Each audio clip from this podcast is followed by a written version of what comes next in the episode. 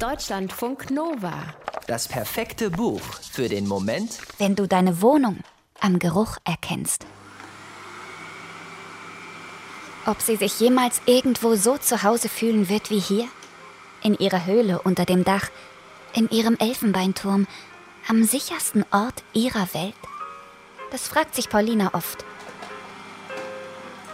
Wenn sie fast manisch jede Ecke putzt, um das Chaos in ihr selbst in den Griff zu kriegen. Wenn sie sich dem Backen eines Kräuterbaguettes zuwendet wie einem religiösen Ritual und dann beim Zwiebelschneiden so heftig herumheult, dass es fast schon wieder lustig ist. Wenn sie am Rechner sitzt und die 65. Version ihres Comic-Manuskripts öffnet und Paulinas Finger über der Tastatur schweben bleiben, weil da nichts ist, obwohl es so viel zu erzählen gäbe. Wenn sie sich enttäuscht in den Sessel zurückfallen lässt oder in das grüne Bettzeug und wenn sie dann vom Bett aus nach oben guckt und durch das Dachfenster in den Himmel starrt, dann fragt sie sich genau das. Welcher Ort könnte das hier toppen? Welcher Ort würde Paulina so Paulina sein lassen, wie sie gerade ist, so wütend und verlassen und unförmig und gleichzeitig ganz und gar bei sich? Paulina war 17, als sie in die Dachgeschosswohnung gezogen ist. Jetzt ist sie fast 30 und kann sich ein Leben ohne diesen Ort nicht vorstellen. Diese Wände könnten eine Menge über sie erzählen. Ist das gut oder ist das schlecht? Wenn man nicht rauskommt aus dem Gewohnten. Wenn man Veränderungen scheiße findet, sogar dann, wenn man weiß, dass Veränderungen wichtig sind. Aber Veränderungen im Zuhause, die wiegen schwer. Da geht's nicht nur um einen verrückten Blumentopf oder um eine Farbe an der Badezimmerwand. Da geht es auch immer um sie selbst. Um Chaos und Ordnung. Darum, wen Paulina reinlässt und wen nicht. Paulinas Zuhause ist Paulina und das Dachfenster über ihrem Bett ist mehr als nur ein Fenster. Es ist eine Öffnung an ihr selbst.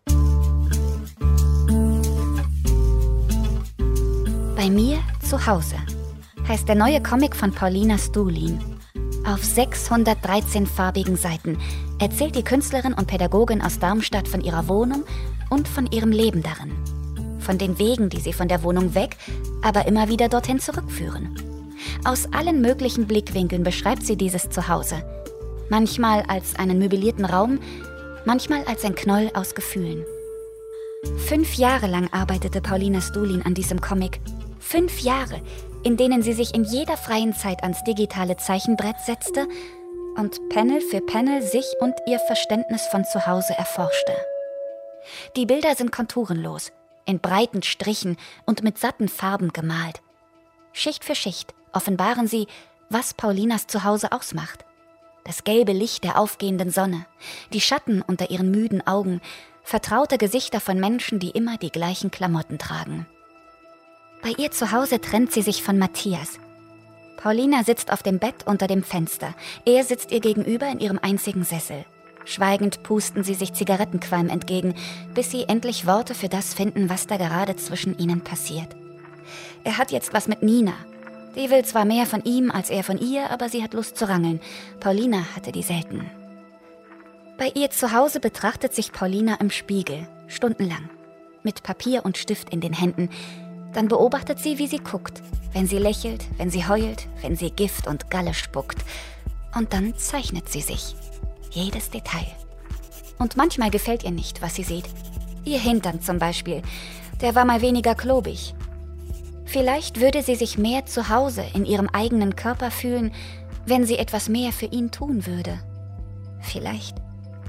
Bei ihr zu Hause hat Paulina die Ruhe erlebt, das zu verarbeiten indem sie es aufschreibt und zeichnet. Die Reise nach Portugal und die Begegnung mit dem Exhibitionisten am Strand. Der eine Abend am See, als sie auf MDMA weit hinausgeschwommen ist und dachte, es gebe nur das Universum und sie. Den Fahrradunfall, bei dem sie sich den Arm gebrochen hat, ausgerechnet den, den sie zum Zeichnen braucht. Das Gespräch mit dem Typen auf einer Party, der meinte, man könne nicht ganz Syrien nach Deutschland holen. Paulina lässt nichts weg. Halbe Sätze, peinliche Pausen, Schweigen. Das ist auch zu Hause. Deutschlandfunk Nova